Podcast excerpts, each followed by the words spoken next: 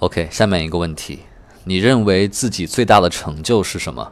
人生到目前为止，让你觉得非常有成就感的事情。我天哪，这个最大的成就啊！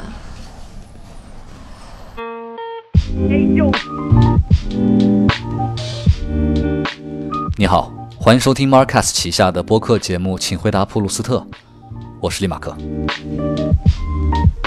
请回答普鲁斯特是一档诚实问答型 Podcast，每一期我们会邀请一位嘉宾来到节目里，回答普鲁斯特问卷里的三十五个问题。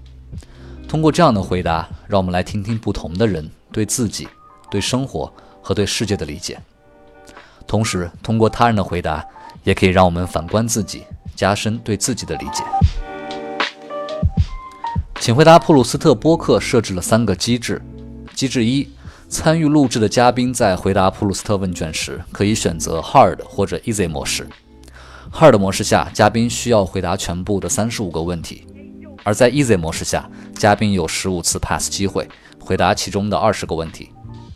机制二：三年之后，我们会回访本期嘉宾，再录制一期节目，看看不同的时期每个人的心里都发生了哪些变化。机制三。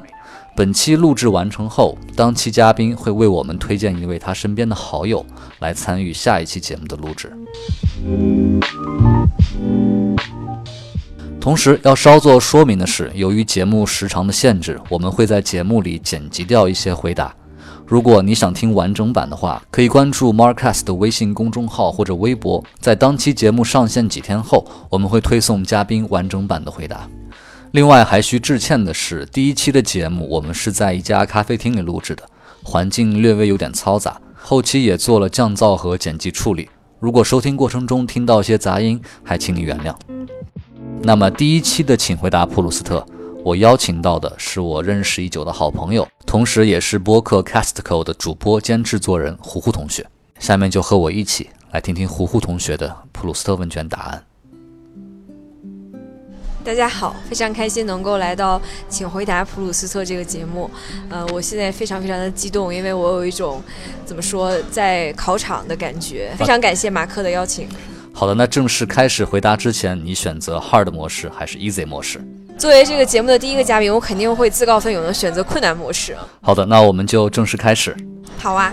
好的，第一个问题，你认为最完美的快乐或者最理想的幸福是怎样的？最完美的快乐，目前来看的话，就是在 deadline 之前把所有该完成的问任务都完成掉。好的，第二个问题，你最恐惧的是什么？我最恐惧的就是在 deadline 到来之前没有完成任务，真的，因为我可能会非常非常非常的紧张。对。OK，第三个问题，你最讨厌自己身上的哪个特点？我最讨厌。我最讨厌我这个情绪起伏非常非常大，就是我其实不是一个一直很颓颓废或者很沮丧的人，或者说我不是一个百分之百每天都开开心心的人，我是有一个情绪波动的。然后我觉得外界有一些事情可能会干扰到我的时候，我就会突然的变得非常非常紧张或者是焦虑。但是呢，与此同时呢，我也会很快的让自己恢复，然后再嘻嘻哈哈起来。但是这种。又高又低，忽高忽低的这个情绪的变化，是我特别希望我自己能克服的，因为这件事儿特别浪费时间。好，下面一个问题，你最讨厌别人身上的什么特点？呃，就是虚伪吧，或者那种伪善吧。我觉得可能这种现象，我之前在工作的时候，嗯，在一些比较大的公司见过太多了。我觉得如果听众朋友已经是已经在上班的职场人士的话，呃。你可能会发现，如果说自己的公司或者团队超过了一定人数以后，大家的交流会变得非常非常的塑料，就是 都是塑料的感情，塑料般的同事的合作之情，然后塑料般的友情等等。我觉得这个是我觉得特别特别的让人疲惫的一件事儿，也是我特别反感的一个东西。OK，第五个问题，目前世界上活着的人当中，你最仰慕谁？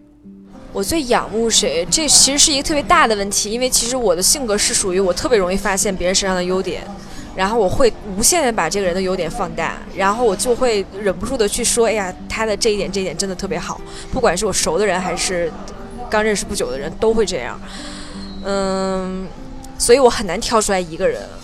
但如果说仰慕的话，我觉得目前来讲的话，应该是应该是 Jonathan Blow 吧，就是一个做游戏的一个一个美国的游戏设计师，然后他是一个独立的游戏设计师，他也。至少有一把年纪了，是一个中年人。嗯，然后他让我仰慕的点是，我觉得他非常非常的专注，而且他其实一直都在持续的进步。呃，作为一个独立的游戏开发者，他其实是忍受了相当长一段非常孤独的时间。呃，在他的独立游戏，呃，就是 Braid 一个一个一个一个一个一个闯关的这样的一个探险的游戏啊，看似是这样的啊。因为它下面埋了很深很深的那个故事线，呃，包括这个游戏的寓意也不仅仅是只是一个爱情故事，一个爱情童话而已啊。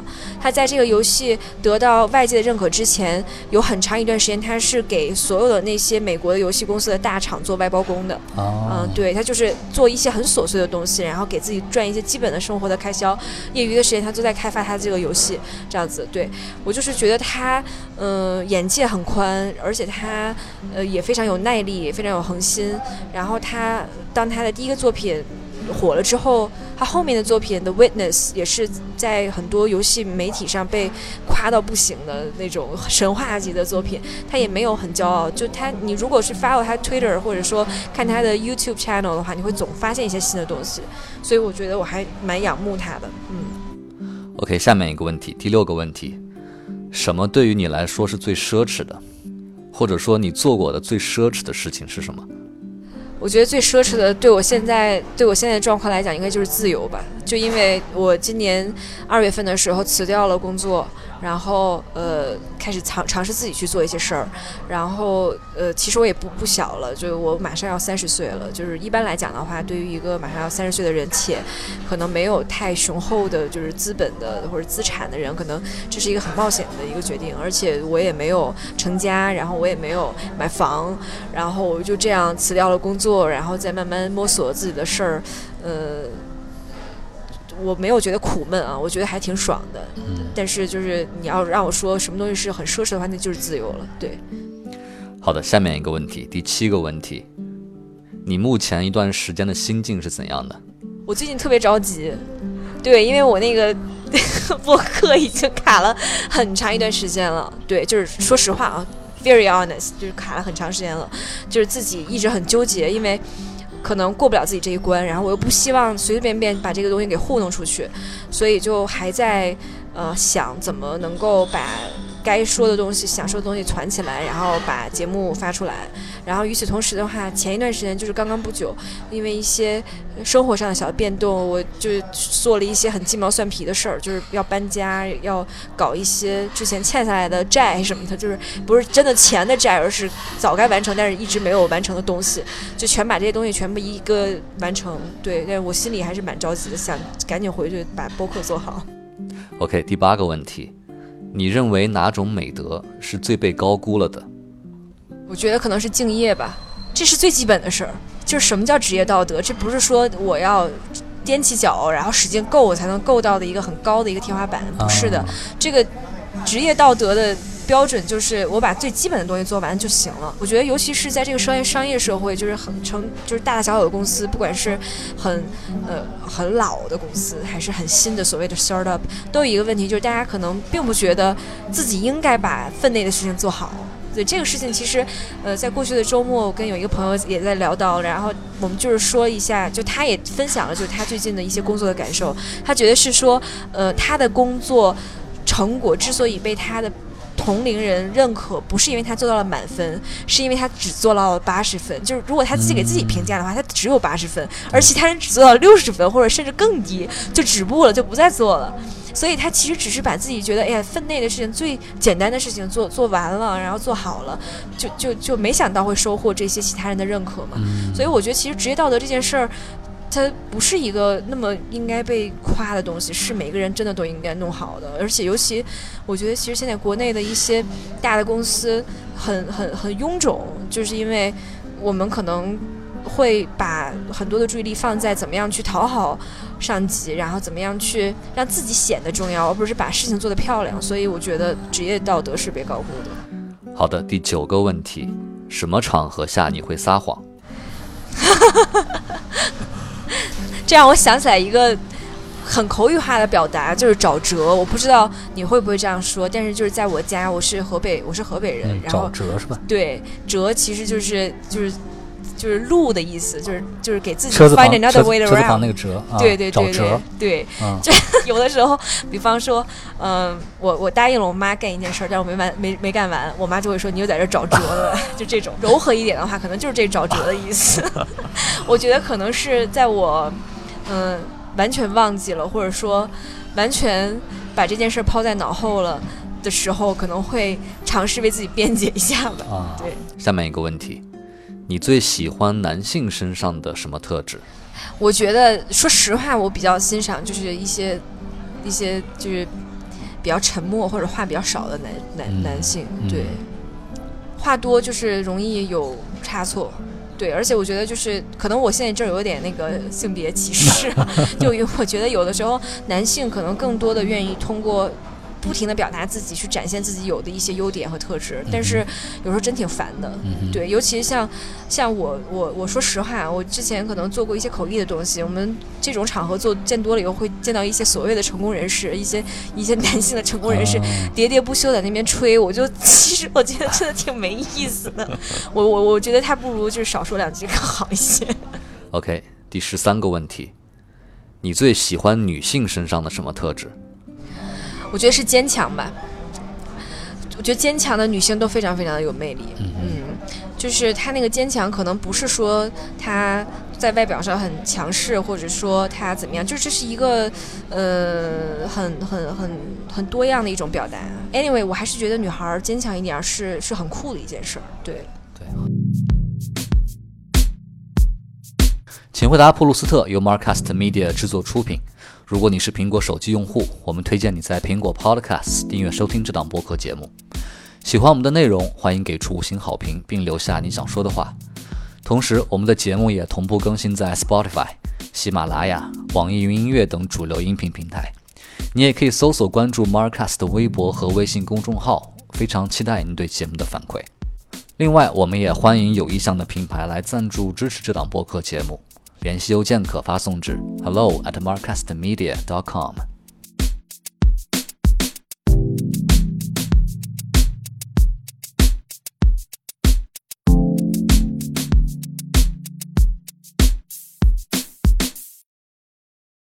好的，下面一个问题：何时何地的你是最幸福的？或者说，在过往的人生当中，有哪一段时期是最幸福的？其实我觉得我还挺容易感觉到幸福的，嗯哼，尤其是今年我辞职之后，因为我之前在上班的时候，我觉得就是人的心态特别浮躁，我不容易察觉我到底有什么。嗯，最直接的说，就是我之前赚的不绝对是不少的，嗯但是我都没有怎么存下钱来，因为我觉得工资这事儿就不应该放在心上。但是我现在自己做事儿，我特别明白钱是非常非常重要的，我就我就特别心疼我当时乱花那些钱，你知道吗？但是与此同时，我觉得现在就特别容易冷静下来。比方说，我带我妈出去玩儿，或者说我我回家跟爸妈在一起吃饭，或者说跟男朋友一起做事儿，然后我们讨论一些行业的东西。虽然听上去特别缥缈，但是我就特别容易感到开心。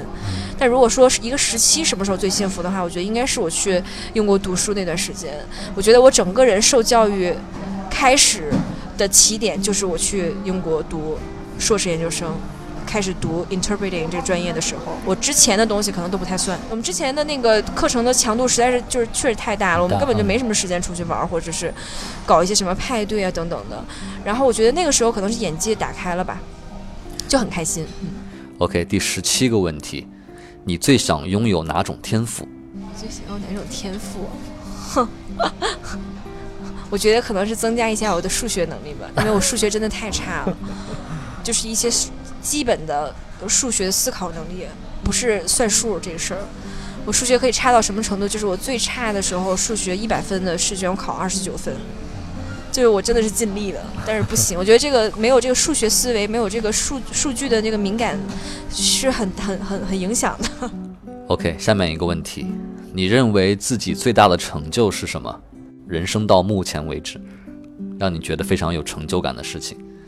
我天哪，这个最大的成就啊！妈呀，这挺难的，因为如果说我再你再小一点问我的话，我可能觉得很开心，但是现在问我的话，我就是觉得有一点点，有一点点吃力，因为我现在不是觉得特别自己每天都特别 proud 的那种，我觉得可能就是找到一件我愿意投入一辈子去做的事儿吧，就是就是或者说就是以语言为生，或者说以以围绕着语言，然后的它以及它跟它相关的各种技能为生，也也也挺有意思的。因为其实我并不觉得这件事儿是一个多么难的一个东西，就是它是自然而然发生的。但是我记得我当时二月份辞职的时候，我的同事都很羡慕，说哇，你知道吗？很多人一辈子可能都找不到你这样的一个事儿。但是我觉得这个事情真的有那么难吗？可能每个人的那个标尺还有体会是不一样的吧。对我可能这件事现在想想，让我觉得会有一点开心的事情。OK，下面一个问题：如果你死了，可以转世成为一个人或者物，你想成为什么？哦，这个问题我想过太多次了，而且跟我比较近的朋友或者说家人应该都知道，我特别希望我死了以后变成一个，如果有来世的话，我想要变成一棵树，因为我觉得这辈子我真的说了太多话了，该说的不该说的，我希安安静静的做一 棵树对对对我下一处在那里是吧？对对对，我下一辈子我不希望就是再以人的形式再出现了，我觉得要么当一个一棵植物或者一个动物都是挺好的，换一种方式。OK，第二十一个问题，你最想去哪里生活或者是定居？这个问题其实非常现实，也是一个钓鱼的问题。我现在在北京啊，我也没有去过，回国之后也没有去过其他的城市，呃，长长待。可以是国外、国内我觉得最后的最后肯定不会在北京。嗯哼，我觉得北京是一个压迫感极强的地方，而且这我里面。是这里面是没有，这里是没有生活体验的，嗯，是是一个你进来了以后你就知道你要跟周遭环境撕破脸才能活下来的一个一个一个一个斗兽场，这不是一个这不是一个让人享受生活的地方。我觉得可能最后的最后还是会还是会去读书吧，然后再去 settle down，可能不会是国内，对，但是还没有想好这个东西，对。OK，第二十六个问题，你最看重朋友身上的什么特点？我觉得就是比较自然吧，就比较比较天然吧。对、嗯我现在的朋友都是，呃，都是这样的，嗯，就是仍然是非常关系很近的那种。啊就是我觉得我们也没有太多比较的东西，然后仍然会有一些共同的话题聊。但是其实我不是一个特别善善于维系朋友关系的人，因为我现在的朋友都是我后面认识的，就是我没有所谓的 childhood friend，我没有这个 childhood friend，对。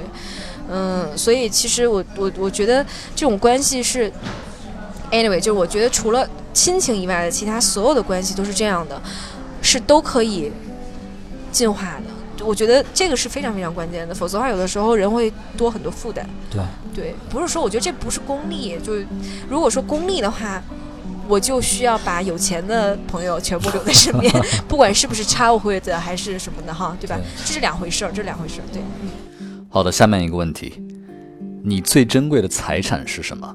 生命里最珍贵的财产应该就是我爸妈，我不知道这算不算财产了。但我家庭、对对家庭对关系。对，然后因为我觉得像我的家庭关系应该算是非常非常健康的了。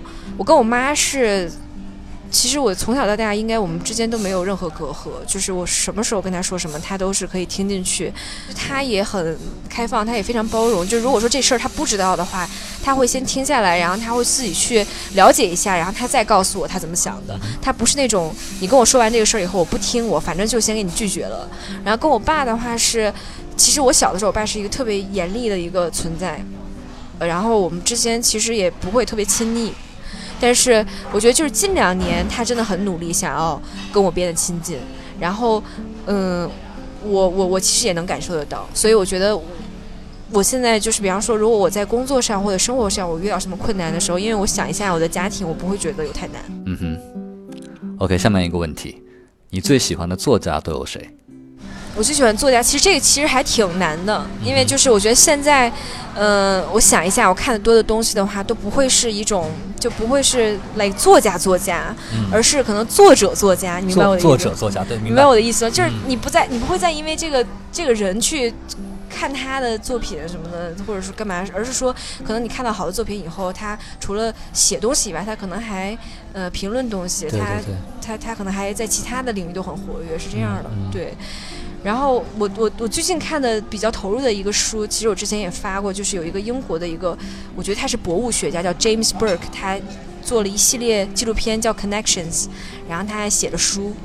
呃，中文中文版其实也已经出版了一段时间了，叫《连结》。然后我很推荐大家去看它，因为这现在是一部浓缩的这个科技史，就是你大约会发现，科技这个概念是是多么的偶然，是一连串的偶然的事件才有了现在这个社会。然后你会在很短的时间内，呃，回顾一下为什么我们现在生活在现在这个社会，以及接下来未来你能做什么。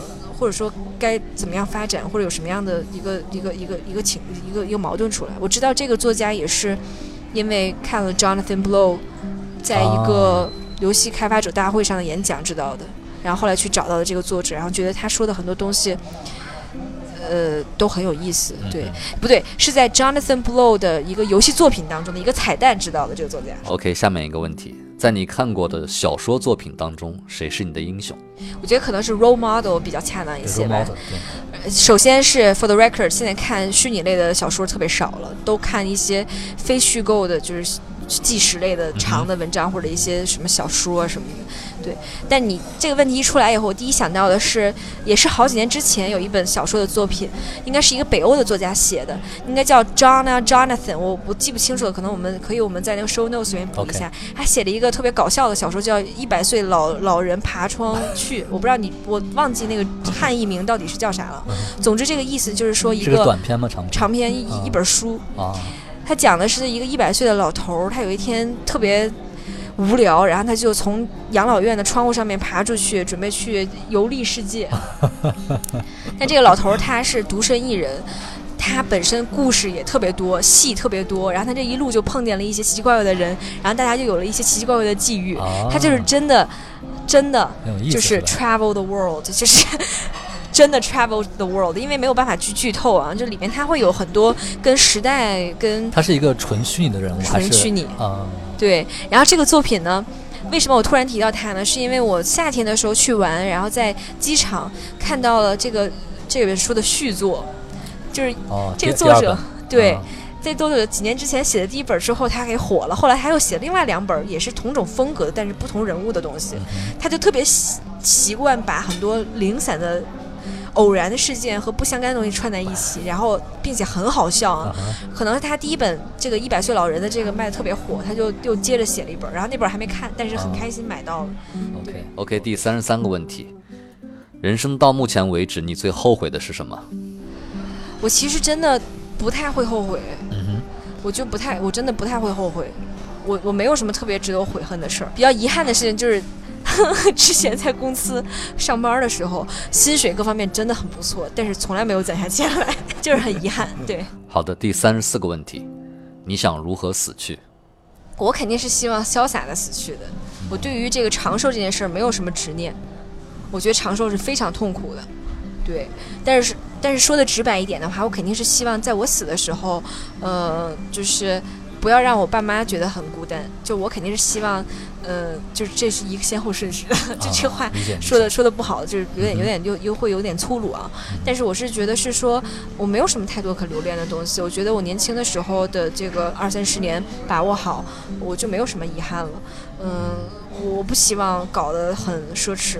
我觉得简单的来，简单的走挺好的。我我没有什么太多的留恋。对，OK，第三十五个问题，也是普鲁斯特问卷的最后一个问题，你有没有一句人生的座右铭，或者相信什么信条？坚信什么信条啊？就是我觉得还是活在当下吧，就很俗，但是其实是很多朋友 be present，对，也都也都在践行的一个事儿。就是你可能觉得。